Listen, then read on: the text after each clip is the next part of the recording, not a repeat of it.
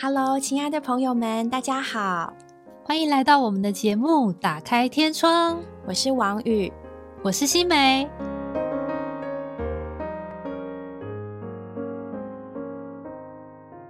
Hello，亲爱的爸爸妈妈们，欢迎来到今天的节目《爸妈十问》，我该不该担心我的孩子？下集。上集节目里，小杰妈妈就着她在学校系统中的服务和观察，给了我们很多宝贵的建议。如果您还没听过，快去下载。本集节目里，我们会整了许多爸妈在养育儿女时的疑问，包括何时该放手、作息的建立、安全感的建立等等。还有更多的听众反映，觉得自己的孩子已经长大了，好像来不及了，怎么办呢？今天小杰妈妈都要从一个又一个真实的案例来出发，为我们解答疑惑。谢谢小杰妈妈，我们欢迎她。嗯，以前会听一些教养的观念，说到就说哦，其实孩子们的安全感是从设定界限开始。那请问小杰妈妈，我们父母亲要怎么样去设定这个界限，让孩子有安全感呢？或者是说，这个界限的目的或实际上怎么去实行呢？从小，比如说婴儿时期，他一定就是让他知道危险地方不能去嘛。这个不会因为他哭闹我就让他去，但是有些好像就不会。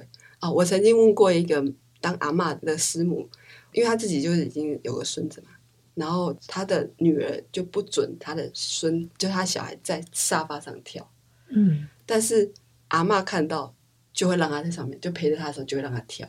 然后我就问说，为什么当妈妈的时候我们都觉得这个不行，这样很危险，可是当阿妈之后就会好像整个那个心软，尺度都打对，尺度大开，阿妈什么都可以这样。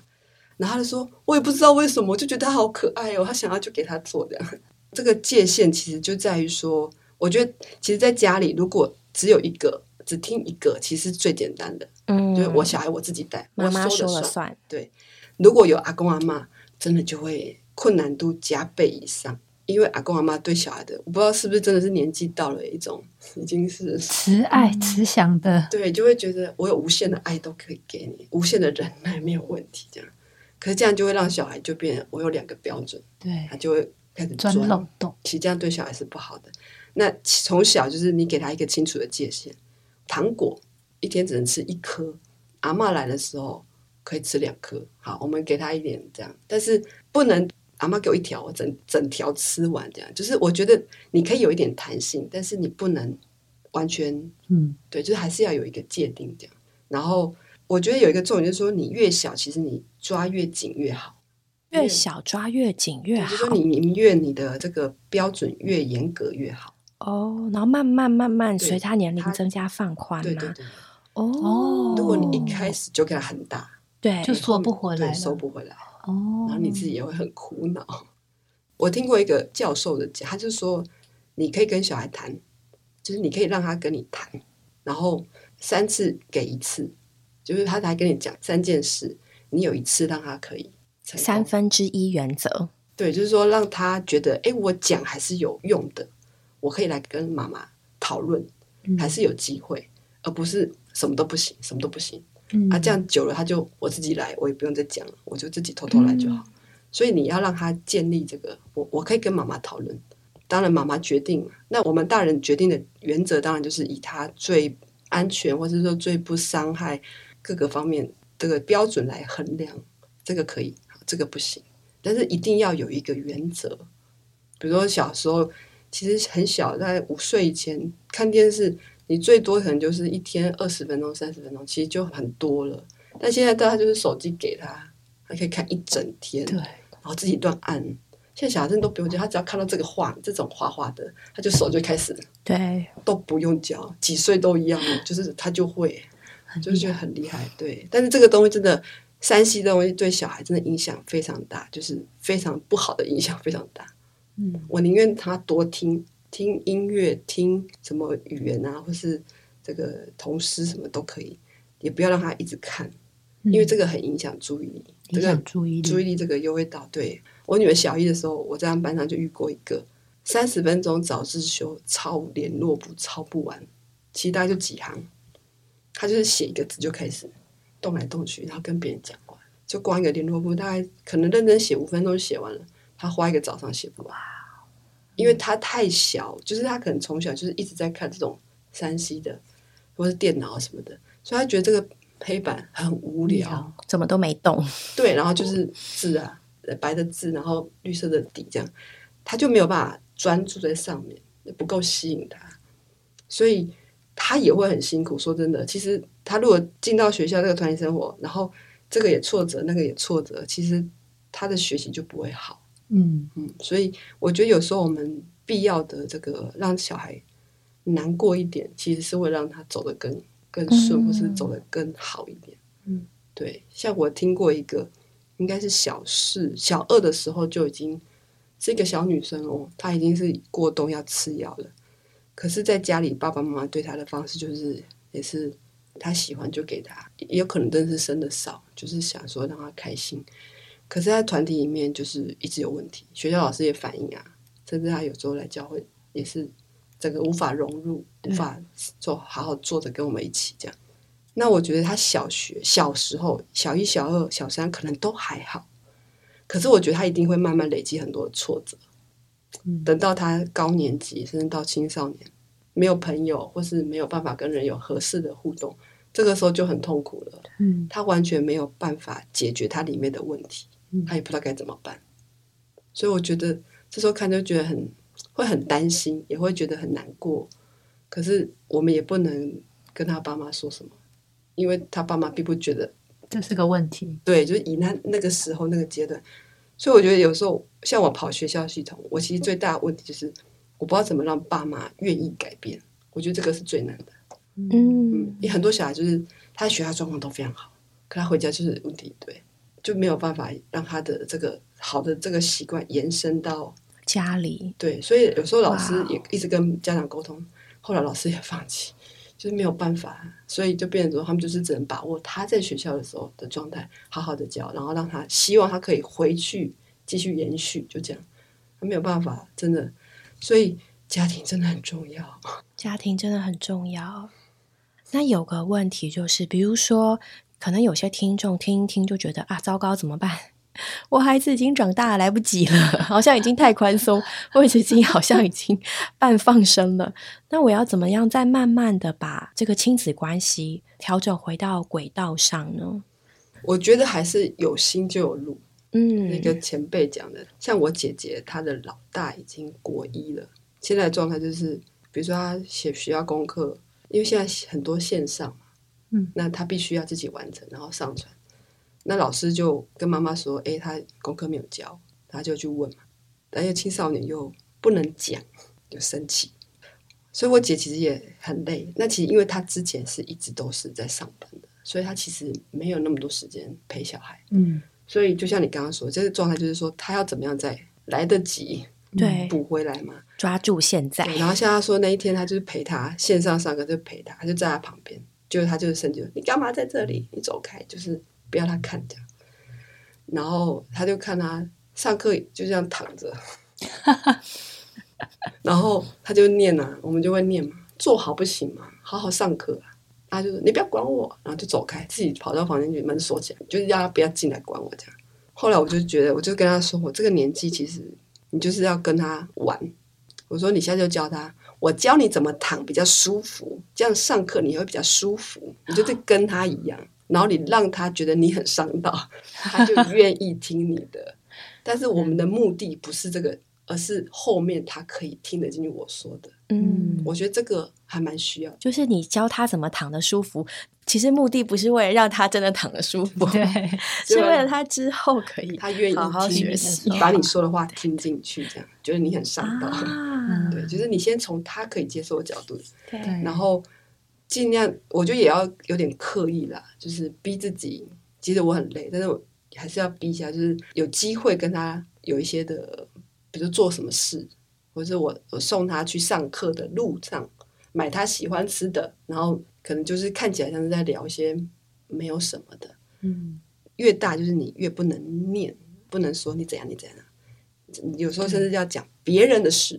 然后今天听到谁谁谁说什么啊？你觉得这样怎么样？有点就类似这样。然后你从这个过程中去了解他在想什么，嗯或是他的感觉是什么，那你大概知道他的点在哪里，然后你想办法从外围，而不是直接。嗯，这个就是越大年纪的小孩，就是越越难直接说啦。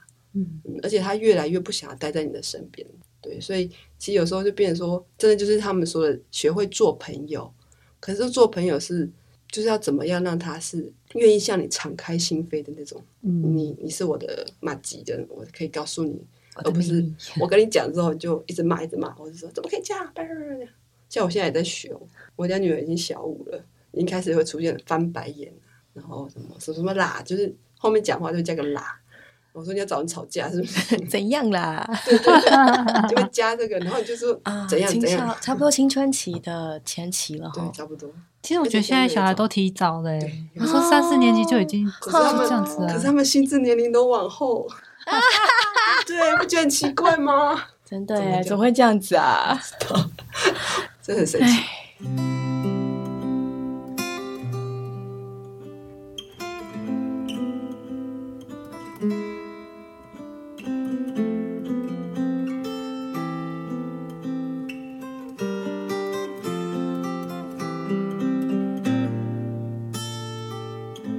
其实刚刚听的也有一个，嗯，算是一个问题吧。就一面我们说，我们需要陪伴孩子们，跟他们有有品质的、足够量的相处；但一面呢，我们又希望孩子能够学会正确的独立自主，嗯有独立自主的技能、独立自主的人格。那独立自主跟陪伴、关爱这两者之间，有的时候会觉得很难去拿捏。嗯什么时候要放手？对对对什么，时候还要抓着？我遇过一个小四的男生，他有个姐姐，应该是比他大四岁，然后他的状态就是妈妈觉得他要自己来哦，我会知道他，我会注意到，就是因为他，呃，我女儿回来会说他都很晚才上学，可能都十点、十一点才来，上学可以这样学校哦，嗯对真假的？真的哇是。妈呀！然后我说啊，怎么会这样？就有试着关心他嘛，我就邀他来儿童牌，我们教会有小朋友一起的儿童牌，然后我很认真还去接他，然后在路上跟他聊，然后我就发现说他妈妈太早放手了，可能妈妈工作忙，所以他没有办法或者没有力气一直盯这样。可是其实以他的状态，他没有办法那么早就自己来。因为他就觉得说，姐姐也是这样啊，姐姐现在都自己早上自己起床就去上学了、啊，都不用我叫啊，不用什么这样。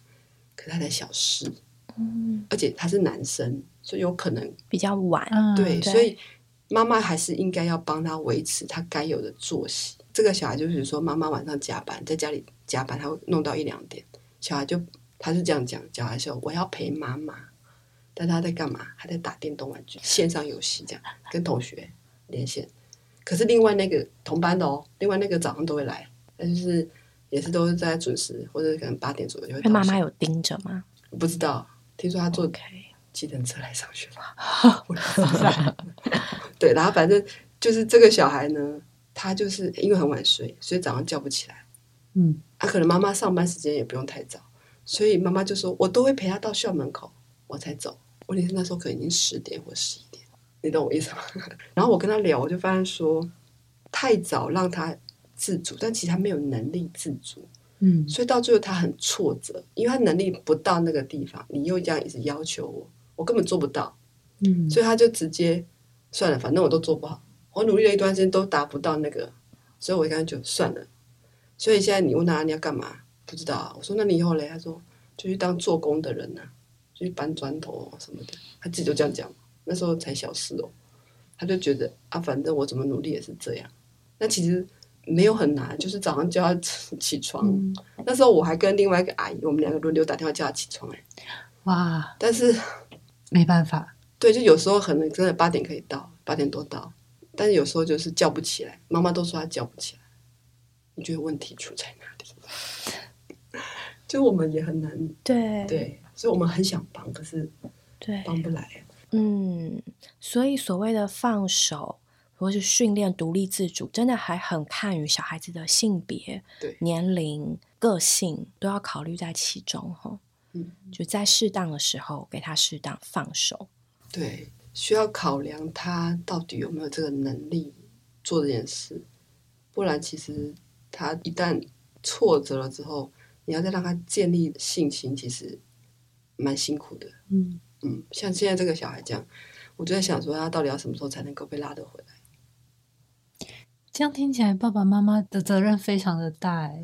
越来越焦虑。不会啦，对啊，但是我觉得基本的作息，作息早上不迟到，或者说迟到也没关系，八点应该 OK 吧？我就尽量让他八点到校，下午四点回家，就是放学，就是说我至少维持这个。他中间有没有上课算了，没关系，但是我最起码，哦对，有一个重点就是说，我觉得我们在帮助小孩要建立一个新的习惯或者新的东西的时候，就是先把先要做的比较重要先拉出来，不能全部都要。嗯，我们先从一个，比如说像刚刚这小朋友，我们可能就是在希望他早睡早起就好，我准时来上学就好了，我不要求你来这边一定要嗯一次做到一个项目就好对，。我们先从哎，跟练琴一样，所以其实就是这 样，就是拆解那个任务，对哦，拆解任务，对，就是让它变得简单明确。对，然后可以达得到，不要定他达不嗯到。你不能要求他一下说你考试下次考八十分，因为这个小孩他根本就没有在上课，所以其实他考试也都是不会写空白或者是三十分、二十分嗯钟，很多这样一定是这样。但是我们就先不管，至少我觉得他来，然后甚至帮他找他可以的，比如说让他去练球，嗯，我至少练身体嘛，我身体健康，不要我觉得练球真的很不错哎，参加一个什么球队的，对然后因为他有一个团队，对所以教练一定会要求他一定要准时到，几点要来练球，这样这是一个好方法。对，所以这个又讲到另外就是，其实小朋友很需要运动，运动对他们注意力什么的，可以说就是他动得够，他才静得下来。嗯，动得够嗯才静得下来。像我们以前小时候，你回想我们小时候，可能我们出去外面玩，我们可能就会爬高，然后跳下来，或者跑来跑去。现在小孩都没有，对哎，不会都不能这样做，只能对打，电话。公园的器材还被拆掉了，对，这太危险了，拆掉。然后 真的、哦对对，对，像公园变得很多那种罐头公园，对啊，就是只有少数一些觉得安全的器材，然后就变得每一个公园都一样，然后有一点危险的发生过事情，这个也没有，那个也没有，对秋千也没有了吧？对什么那个 hide and see 那叫什么跷跷板？跷跷板有的还有，它跷跷板就变成是固定的，对，还有那种哦一格一格可以一直往上爬的那个叫什么那？也很少。对，那个也很多都拆掉，然后没有太那种童年旋转的 东西那种都不行，也没了对，因为会飞出去，或者会怎么样。啊。对啊现在小孩这是好可怜保护过度啊。对，其对实是哎，以色列的小朋友，他们有一啊，个对幼，小杰园妈妈住过以色列一段时他们间，幼儿园就会尽量模仿真实的环境，让小孩在里面玩。所以，比如说这个桌子有尖角，他不会把它贴起来，他会让小孩知道这边就是有，你自己要避开。啊，就是他其实是训练小孩自己的能力，嗯而不是一直用环境去。保护他。嗯，对，其实这个我觉得有差哎，那个整个心态上就不一样。所以以色列小孩其实是著名的强悍，也也 对，我曾经看过青少年爬到那个他们的公园那个溜滑梯上面会有一个遮阳的布，他们爬到上面去，那应该是两层楼高的，我都不知道他们怎么上去，他们就上面玩，就像把它当跳虫这样，哇。对，就这样。然后半夜你会听到 有青少年在叫嚣什么的，啊，就是他们因为从小就是让他们就自由自在这样，所以他们就很做自己，所以他们到青岛其实应该也是让大人很头痛啦，因为他们的教育方式就这样。可是听说，因为他们最后都要当兵，男生三年，女生两年，然后他们一到当兵之后，他们整个被训练就是背负人命啊，然后要作战，他们整个性格就被这样收起来，然后所以整个出来每个都是 非常的。你就觉得这很特别。他们是高中毕业当兵，当完兵之后，国家会给他们每个人一笔钱，有人就拿着一笔钱去读大学，有人就拿去环游世界，或者去做生意什么的。但他们在这个过程中，他们就会思考很多，多，因为他们是真的真的在打仗的。对，那时候我们遇过，就是那时候加沙走廊在打的时候，他们是会听着炮声入睡我睡的隔壁邻居他说他儿子就在加沙，那时候他当兵，然后就被派到加沙，所以他们其实会很担心会不会就回不来了？或者回来之后已经少了什么？对，可是他们也因为这样，他们就真的非常的很珍惜。我觉得他们的过生活态度，他们是很让自己开心，因为有可能明天就没有了，就是认真的活在当下。应该是，所以那个店也是换来换去啊，那怎么不见了？老板也是做别的事的。但是就是那个氛围很特别啦，我觉得跟我们台湾不太一样。台湾就是真的就是会让大家觉得越来越安逸，然后越来越不需要努力。现在有一个我观察到一个就是躺平族嘛，大家就躺平 就好。对啊，就是这个社会已经到这些年轻人，他也他觉得我努力也没有没有用，对我也得不到什么很大的那个，反正不用努力也活得下去啊，我干嘛要那么认真？所以小孩也是啊。那天我看一个文章，老师写的，他就说这个小孩就是他就是说啊，因为我没有读啊，所以考不好。结果其实背后原因是他害怕，他真的认真读了还是考不好。他害怕，因为害怕失败而不想努力。对，害怕面对自己，其实没有自己以为的那么厉害，或是那么好，所以他就干脆就不不要努力。对，他就觉得啊，我我没有读啊，所以才会考这样。对，哇哦，是不是？很可怕，这个心态。所以我们要怎么教育小孩？我觉得刚刚小杰马上一直提到一些蛮重要的原则，就是关于群体生活或者是群体的规范这一面。有的时候，我们真不要觉得说群体的规范啊，或者统一的规范啊，学校生活会钝化我们的小孩子，会阻遏他的创意啊、发展什么。其实没有，其实我们是把它放在一个在他那个年龄层阶段该有的约束跟学习中，让他在一个好的学习跟保护中，能够一步一步正常、正确、健康的长大。就好像不管是以色列人需要当兵。或者是台湾，我们孩子们需要遵守学校的作息。其实那个好像看似平常的作息规范，它会让我们的孩子在一定的范围内健康的长大。那所以一面来说，也不用好像太刻意要去烦什么烦什么。我要知道这个东西对孩子的意义是约束、保护、帮助他，不要讲歪。对对对。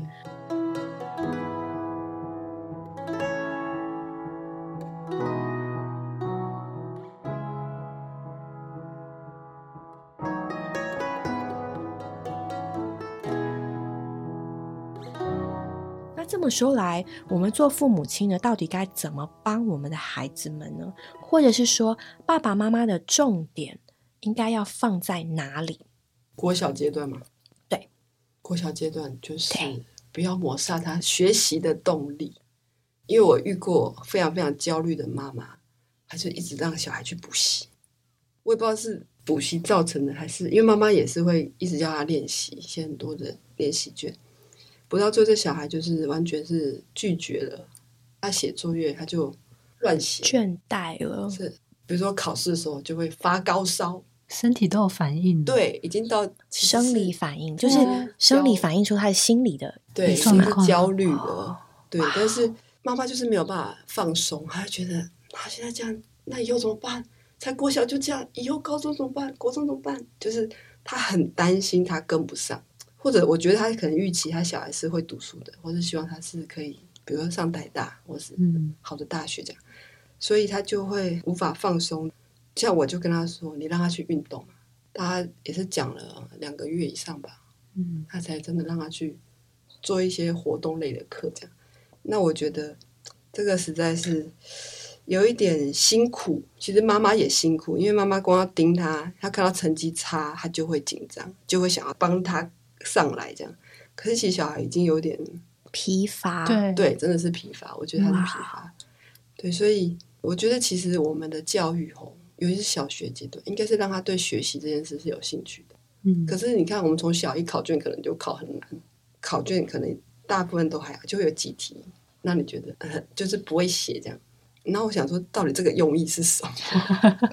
不能大家都一百吗？对，让小孩一百分很可耻吗？为什么一定要考倒他？对，考倒。对，就是我觉得从小一就这样，然后越来越 挫折，挫会读书的可能还好，但不会读书就越来越挫折。越你到国中到高中，他怎么会还会想要学这件事上？他是挫折到不行，他没有办法，没有能力面对这些，因为他觉得反正我怎么做都。做不到。现在很多，我觉得也有很多成功案例的，他们已经不走不让他就是照着学校走，他开始有一些其他的发展，像那个画画的，哇，就变成作家什么对。但是我觉得这还是少数，大部分我们在这个都在教育的这个系统下面，真的很难不放松。但是我觉得，像现在这个小孩，我可能就会要求，如果我是他妈妈，你有写考卷就好，你好好把它写完，你不要乱写，你不要都不写，然后你不要发烧，你考试都不要发烧就好了。对你就是该做什么你去做，结果如何没有关系。对，但是你就是至少你还还是在这个正常的范围内，成绩结果，我觉得这个还不是重点。他这个人先是 OK 的，才有可能继续往前。没错。嗯，所以在这个阶段，大概就是身体要健康，在这个年龄层该做到的能够做到，然后心理健康，保持热忱，对，保持学习热忱。对我，比如说上学，老师交他作业要写吧，作业品质可能我们也不要太要求。如果他状态真的没办法，像我说的这个，有一个小男生他写不好，他爸就会全部擦掉重写。哦，我也有听过，小一或是撕掉，对，是整面撕掉，我有听过一。边写一边哭这样。虽然他字很漂亮，很 嗯也是值得肯定，但我觉得才小学就搞成这样，以后怎么办？所以真的是要有长远的眼光哦。有的时候我们放手，不是我们不想管，而是我们是有经过思量、经过打算、经过观察，有智慧的放手，对，有智慧的放过自己跟放过孩子，放过自己。与其一直想说将来怎么办，将来怎么办，可能要更关注在现在怎么样，现在怎么样。嗯，先把现在今天过对好。每一个今天都是我们将来的基础，我们不要把将来的资本给侵蚀光了。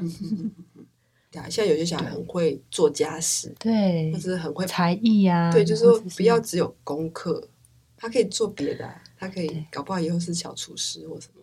就像吴宝春，对世界冠军，冠军面包。而且现在很多这种成功人士，其实他小时候都过得不是很顺利，对就是以这种模式上来的。所以那天我就跟那妈妈聊，就是她逼小孩很担心小孩的那个妈妈，我说其实你看我们小时候，我们那个班上第一名的，他现在不过就是公务员啊，赚的钱可能还没有谁谁谁多这样。还没有冷气技师那么多，对啊，人家蓝领都对啊，以前可能班上排名还是中后的，人家现在搞不好都 当师傅了。对啊。所以我，我我就跟他说，其实我们现在在也，搞不好真的不是重点。对，我觉得他这个孩子，他先正常，或者说他开心点，可能未来的是很广的。但是我们现在把它挤在这个小小的考试这一条路上啊，大家都累，他累，大人也累，嗯而且重要是我们做的好像没有那个成效，那个果效，你会更难过。我花钱，我花力气，我牺牲我的睡眠，我牺牲我的这些一大堆，结果你还是这样，甚至更差。我觉得对小孩其实他也很难过，他越大越越有感觉嘛。对妈妈也是，其实要大人开心，小孩才会开心。嗯，今天这样一路的听下来，我觉得从每一个案例里面，我可以感受到孩子们爱父母的程度，可能过于我们所想象、所以为的程度。其实孩子们真的很爱我们，所以这也是为什么他们会这么的看重跟珍惜我们的陪伴。特别想给在学龄儿童的父母亲说的，就是现在孩子们还是全心全意的爱我们，我们要好好珍惜。赶快跟你的小情人好好谈场恋爱，专心的陪伴他。过几年长大，我们就不知道了。对不要错过最美好的时光。对，嗯然后在这段时间里面，我们真的是也是抓住最重要的。我们希望孩子们身体健康、心灵健康，有学习的热忱。我们希望他们成为一个怎么样的人，过于他今天拿几分的考卷回家。嗯，对，我也觉得，就是如果爸爸妈妈真的没有什么时间，自己真的上班很忙，没有太多的时间能够顾到他，其实也可以把他们带到教会里面去。就像刚刚小杰妈妈讲的，其实教会里面有很多支持的系统，它算是一个支持系统嘛，吼，有很多叔叔阿姨呀、或是跟他同年龄的孩子，其实大家在教会里面都是很有爱心的，都会互相的照顾，互相的帮忙。对，有一个重点就是小孩有同伴，爸爸妈妈也有同伴。啊，就是对，这个爸爸妈妈其实很需要同伴，而且是一个很健康的关系。对，而且我们在教会里面不会你竞争成绩考多少？对对对，不是比这些外面的，而是真的是彼此互相关心。你有什么需要，我可以帮忙；我有什么需要，你可以帮忙。对对对对对，这种正向的真的，关系也会让孩子们有感觉。嗯我跟朋友应该是这种关系，对而，不是复制出这种健康关系或。是对，而是一个很正向，然后很彼此互相，真的是交心的，不是外在物质的。对，嗯所以身旁如果你有基督徒的朋友，不妨问问他，带着你的孩子去教会看看，参加看看教会的活动，特别暑假要到了呢。好像有什么亲子生活园之类的哦。对对对，可以去打听看看哦。如果你不知道的话，也可以上我们节目留言问问看啦。今天非常开心能够在这里跟大家聊聊来自家长、老师们的问题，也非常谢谢我们的小杰妈妈，谢谢谢谢谢收获很多。拜拜，下回见喽拜下回见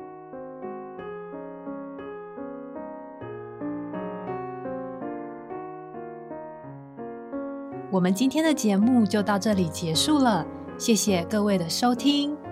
如果你有想和我们说的话，欢迎留言或来信给我们，也别忘了在 Podcast 平台上订阅我们。我们下周再见喽，拜拜拜